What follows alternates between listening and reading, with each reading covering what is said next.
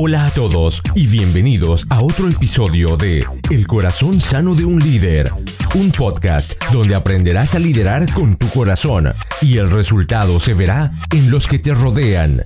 Nuestra meta, la de poder retarte, inspirarte y equiparte para que crezcas en tu liderazgo. Los dejo con su anfitrión, el pastor Juan Romero.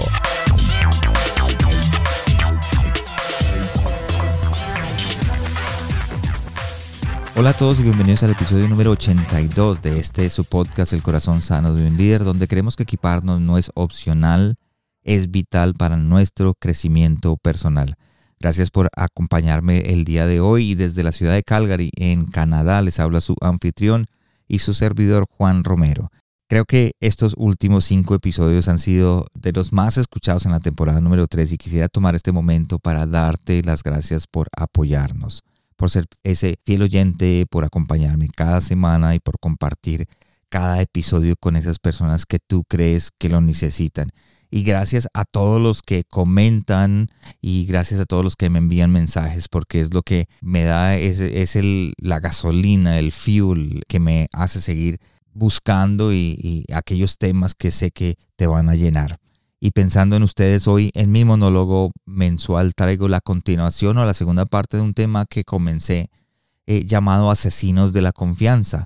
Este tema lo comencé en el episodio número 72, así que si por alguna razón no lo has escuchado, te invito a que busques el episodio 72 porque allí hablamos de los tres primeros asesinos de la confianza. Hablamos sobre la presión, sobre lo inesperado y sobre las personas que creo que son eh, una de las razones por las cuales perdemos la confianza como líderes, la confianza en nosotros mismos. En el episodio número 72 comencé haciendo esta pregunta y es, es como quiero comenzar este episodio. ¿Cuál es la cosa número uno con la que todo líder o toda persona se enfrenta y le parece lo más difícil de manejar en su liderazgo?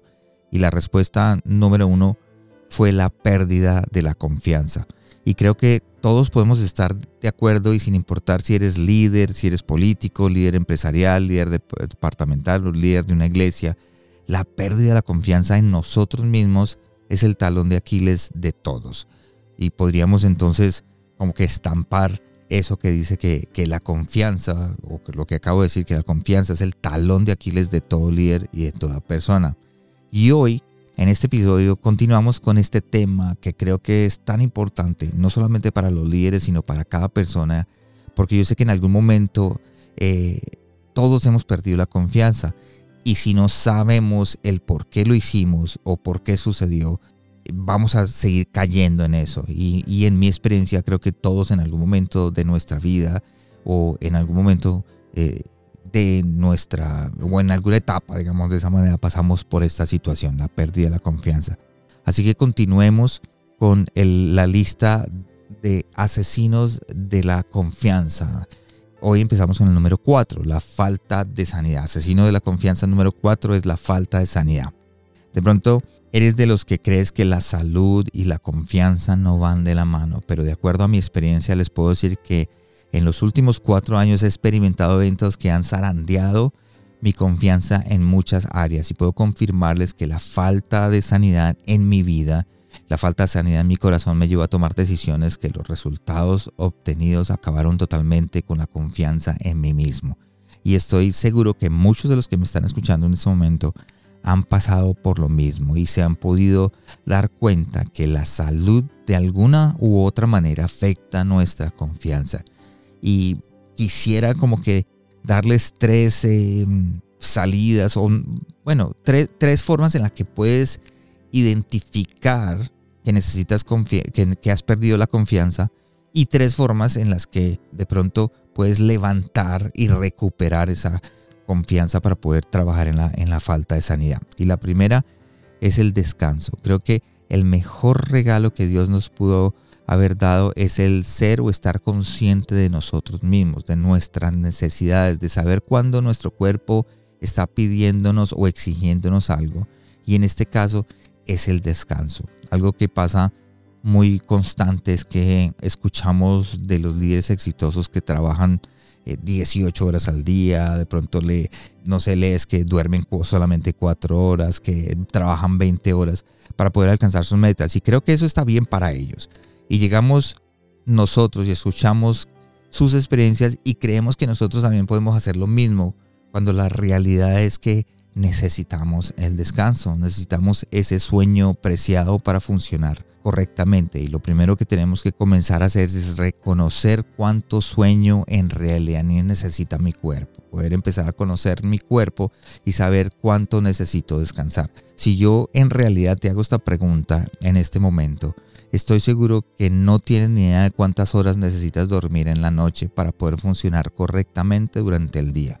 Conozco personas que solamente necesitan cuatro horas.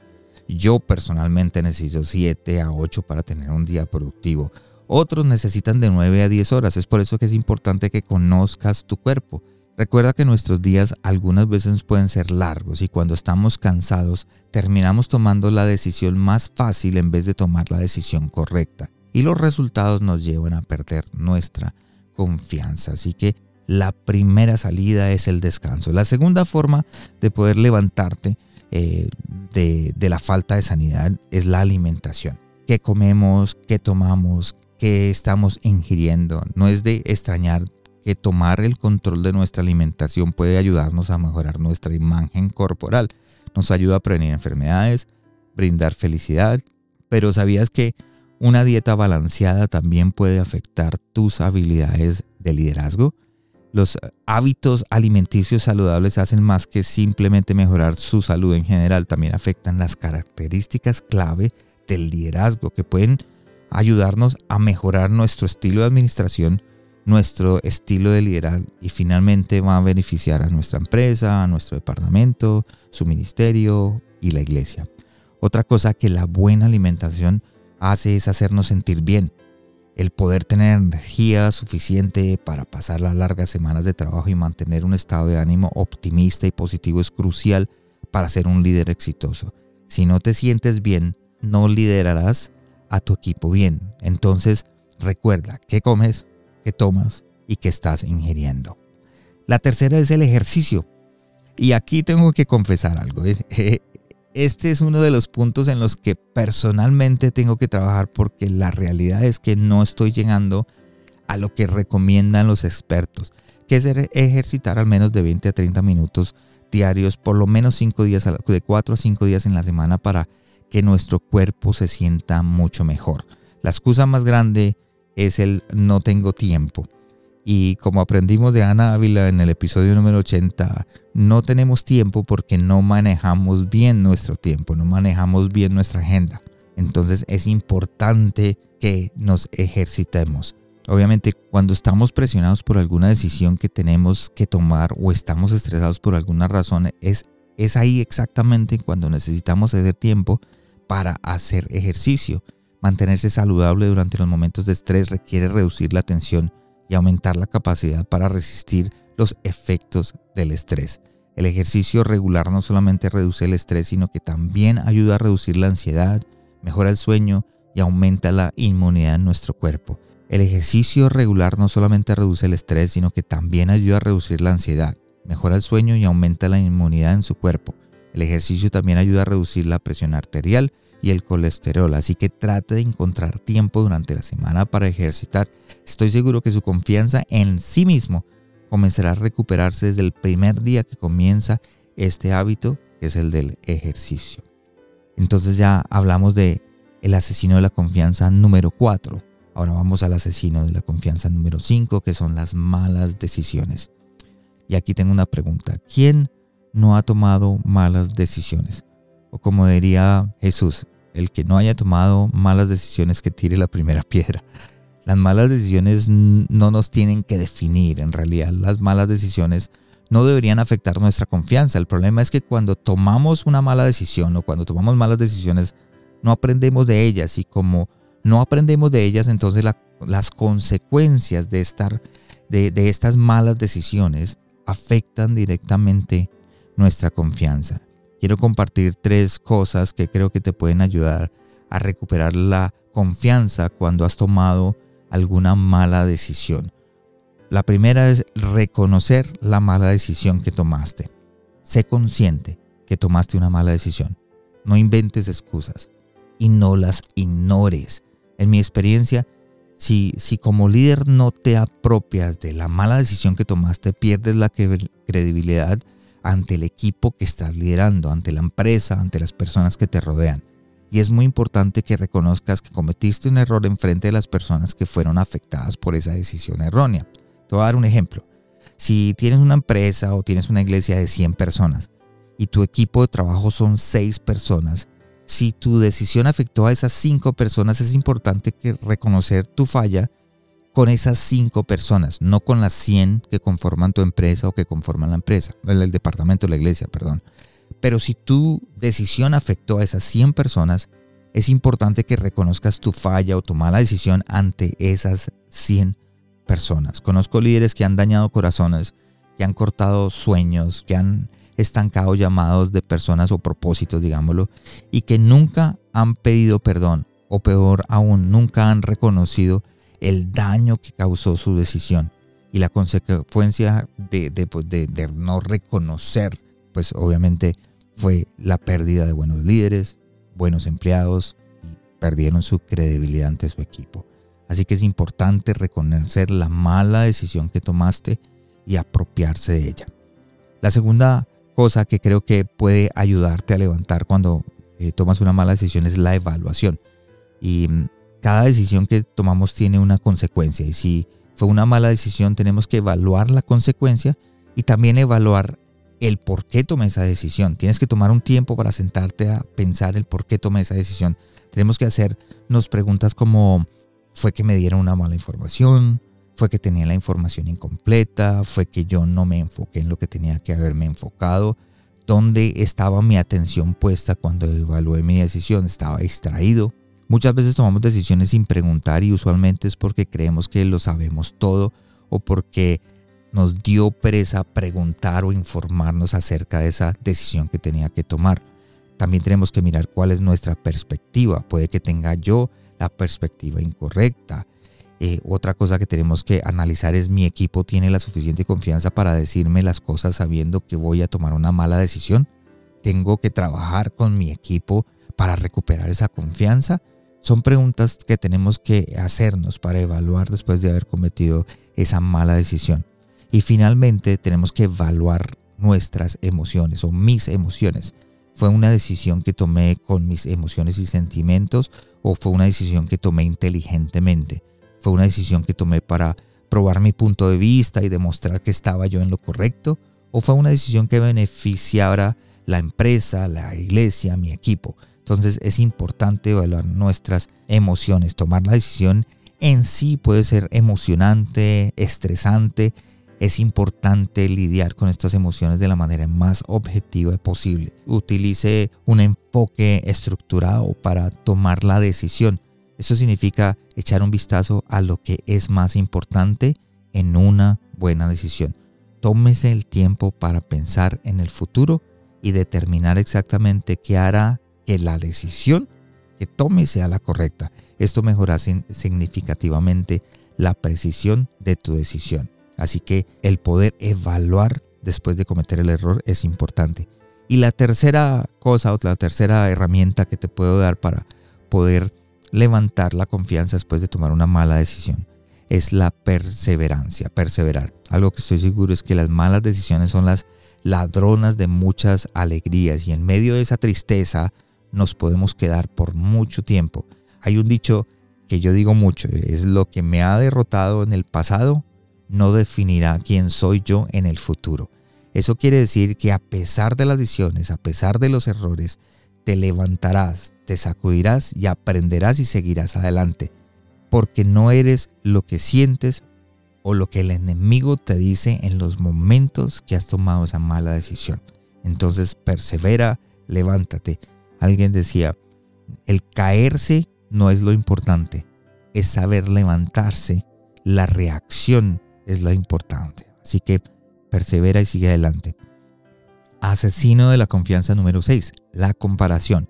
Personalmente creo que este es uno de los asesinos más fuertes que podemos enfrentar. Creo que la comparación ha paralizado a más líderes de lo que nosotros nos podemos imaginar. Es bueno aprender de otros líderes, pero lo que no es bueno es compararnos con esos líderes porque nos destruye emocionalmente. Esa comparación nos trae inseguridad. Cuando comenzamos a ver las cosas buenas que las otras personas están haciendo, terminamos creyendo que lo que estamos haciendo nosotros está mal. Y un líder inseguro termina tratando de probar que lo que está haciendo es lo correcto en vez de enfocarse en lo que está tratando de alcanzar. Si te sientes identificado con lo que acabo de decir, quiero que anotes estas palabras que me han servido muchísimo en mi vida. No tienes nada que probar. A mí me pasa con el podcast, con este podcast. Veo que hay otras personas o otros podcasteros, digámoslo de esa manera, con más seguidores en Instagram, con más seguidores en Facebook, que tienen personas que comparten eh, sus episodios, que tienen más personas que, que dicen cosas en las redes sociales que lo que la gente dice de mi podcast. Entonces termino comparando lo que hacen ellos con lo que yo hago y empiezo a desvalorar mi trabajo. Por esto estas palabras me han ayudado muchísimo. No tengo nada que probar. Finalmente me doy cuenta que yo tengo mi audiencia, que tengo un grupo de miles de personas, porque no son cientos, sino miles de personas que me escuchan cada semana y que de alguna manera Dios está usando lo que hago para equiparar líderes. Entonces no tengo nada que probar. Algo más que la comparación causa es que en nosotros es ira. Cuando comenzamos a compararnos y a pensar que lo que estamos haciendo está mal causa ira con nosotros mismos. Nos da coraje que no estemos a la altura de los demás. No sé si ustedes conocen a Daniel Bustos. Él es creador digital. Él estuvo con nosotros en un episodio y él es el creador de algo que se llama Soy Daniel TV. Tiene miles de seguidores en Facebook, Instagram y YouTube, pero la gente lo critica por todo lo que él hace o por todo lo que crea que Daniel puso esto, que Daniel puso aquello, pero esta gente que lo critica no tiene ni idea quién es Daniel, nunca han tenido una conversación con Daniel, conoce su trabajo y lo que hace, pero no conoce a Daniel como persona. Son gente que están llenos de ira y cuando profundizamos en aquellas personas iracundas que critican, están ellos más hablando de ellos mismos que de la persona que están criticando. Entonces la comparación hace que pierda el gozo que tengo, porque me estoy concentrando en lo que otras personas están haciendo, estoy hablando mal de ellos, levantando comentarios negativos y perdiendo la bendición que Dios me está dando. Y una última cosa que la comparación crea en nosotros es desesperación. Cuando nos comparamos con el éxito de las otras personas, comenzamos a creernos que somos perdedores.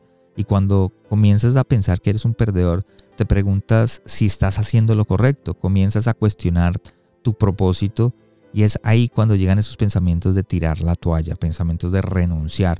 Y no porque estamos haciendo las cosas mal, es porque creemos que las otras personas lo hacen mejor. Entonces, no podemos disfrutar el éxito que Dios nos ha dado por estar viendo el éxito que Dios le ha dado a otros. Pablo decía en Gálatas 6:4, presta mucha atención a tu propio trabajo, porque entonces obtendrás la satisfacción de haber hecho bien tu labor y no tendrás que compararte con nadie. Así que el asesino número 6, la comparación, es también un asesino que podemos derrotar. Y ya llegamos al último asesino, al asesino número 7, eh, asesino de la confianza número 7, el afán. Algo que Bill Gates dijo, la mayoría de las personas sobreestiman lo que puede hacer en un año y subestiman lo que pueden hacer en 10 años. Como lo digo yo, es la mayoría de las personas sobreestiman lo que pueden hacer a corto plazo y subestiman lo que pueden hacer a largo plazo. Y creo que a muchos de nosotros nos pasa es que perdemos la confianza en nosotros mismos si no alcanzamos las metas, si no alcanzamos los sueños en el tiempo que establecimos para alcanzarnos. Y mis palabras para poder mantener la confianza en esos momentos de afán son las siguientes. Algo que he aprendido a decir durante muchos años es, lento y constante se gana la carrera.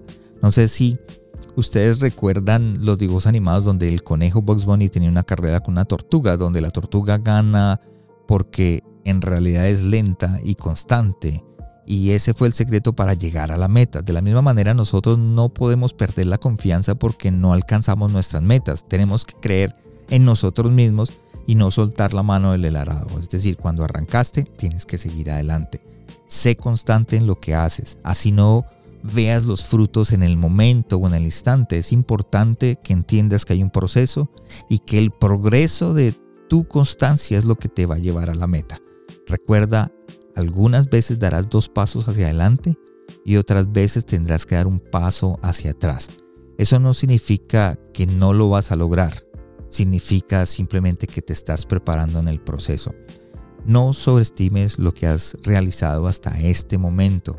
Si miras hacia atrás, todo lo que has hecho tienes valor. Ni tampoco subestimes lo que puedes realizar en los próximos años. Es decir, no mires hacia adelante y digas no lo voy a lograr. El afán solo lleva al cansancio. El afán lo que va a hacer es que tomes decisiones erróneas, que tomes caminos erróneos y trates de enriquecerte, digámoslo de esa manera, rápidamente. Espero que estas palabras te puedan servir como consejo de lo que puedes hacer para reconocer qué es lo que te está robando la confianza. Si bien algunas personas tienen la bendición de tener una confianza natural, a menudo no es algo que surja de forma natural en todos, por lo que a veces debemos trabajar en ello. Si Dios puso su confianza en ti, no dejes que el enemigo te haga creer lo contrario y recuerda, lo mejor está por venir. Gracias por habernos acompañado esta semana en el corazón sano de un líder. Espero que lo que escuchaste el día de hoy haya sido de crecimiento para tu vida. Visítanos en nuestra página de internet elcorazonsanodeunlider.com donde podrás suscribirte en iTunes, Spotify, Google Play o en cualquiera de tus plataformas favoritas. También nos puedes seguir en Facebook y en Instagram como El Corazón Sano de un Líder y no olvides compartirlo en tus redes sociales. Les habló su anfitrión Juan Romero. Te esperamos la próxima semana y recuerda, lo mejor está por venir.